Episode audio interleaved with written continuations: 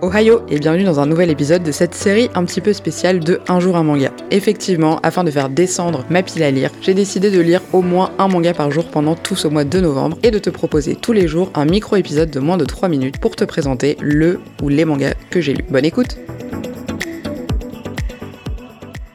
Le manga dont je vous parle aujourd'hui est une nouveauté de chez Kiun Seinen et donc c'est un format que j'aime beaucoup puisque ce sont les grands formats de chez Kiun et je trouve qu'ils apportent une expérience de lecture qui est top parce qu'ils sont à la fois assez légers et assez souples donc il n'y a pas ce côté parfois un petit peu rigide qu'il peut y avoir dans les perfects et en même temps ça permet une super lecture puisque les planches sont bien évidemment plus grandes que dans une version manga classique. Bref, ceci étant dit, aujourd'hui je vous parle de Lost Lad London donc par Shima Shinya chez Kiun donc comme je l'ai dit dans la catégorie Seinen. Si je dis pas de bêtises c'est un manga qui sera terminé en 3 tomes, et donc je vous parle du premier tome, qui raconte l'histoire de Hal. Hal qui est étudiant, qui a priori est un bon élève. On va découvrir assez rapidement l'histoire que Hal est un enfant adopté, et donc qui ne, ressemble pas à ses parents, et qui n'est visiblement pas très proche de ses parents. Et un beau jour, il va se retrouver dans le métro en rentrant de, son petit boulot euh, étudiant. Il va y avoir un meurtre dans ce métro en question, et rapidement, en fait, il va constater que euh, dans ses vêtements, il a euh, chez lui l'arme qui potentiellement est l'arme du crime. Donc le, le meurtre en question, c'est le maire de la ville qui a été assassiné dans le métro, dans le même métro dans lequel était justement Al à ce moment-là, et donc va commencer un peu une histoire d'enquête, puisque un policier du nom de Ellis va, sonner chez Al et va décider de l'aider à prouver en fait son innocence. Donc ça c'est pour le, c'est pour le synopsis euh, de base, donc c'est euh, du thriller hein, a priori, puisque c'est, c'est quand même une, une, enquête policière. Au niveau du style de dessin, on est très très loin de ce que j'ai l'habitude de voir, puisque c'est un style qui est très particulier, avec énormément de jeux entre le noir et le blanc, beaucoup plus que dans des dessins un petit peu réalistes. Et alors au premier abord, j'étais pas du tout fan, pour être euh, honnête. Que comme vous le savez, moi j'adore les dessins très réalistes. Là, le personnage il est très mince, il a des pieds qui sont plus grands que sa tête. Enfin, c'est un peu disproportionné. Mais pour le coup, en fait, plus on avance dans l'histoire, plus je trouve que le style colle parfaitement bien à l'atmosphère du livre. C'est-à-dire que ça fait très atmosphère roman policier. Euh, beaucoup de beaucoup de jeux d'ombre, beaucoup de pages où il y, a, y a énormément de noir qui ressort. Et euh, ça donne, en fait, ça donne beaucoup de, de j'ai envie de dire du cachet. On dirait que je parle d'une maison, mais ça donne beaucoup d'atmosphère à cette histoire. Et au final, le style graphique dérange beaucoup moins au fur et à mesure qu'on avance dans l'histoire. C'est un, manga que j'ai particulièrement apprécié puisqu'il traite notamment de l'adoption. Alors d'une manière assez, euh, assez particulière mais néanmoins très intéressante. Pour le coup, moi c'est un sujet qui me, qui me parle beaucoup. Et en même temps, ça reste enquête policière avec des petits rebondissements qui je trouve sont extrêmement bien ponctués et dosés dans l'histoire. Donc pour le coup, pour moi, c'est un gros coup de cœur pour ce manga qui en plus a priori ne sera pas une longue série. Donc vous le savez maintenant, thriller plus série courte, c'est quasiment sûr que ça a tout pour me plaire. Donc très très très hâte de lire le tome 2 en tout cas, pour moi, c'est un grand oui pour ce manga et donc je vous recommande vivement.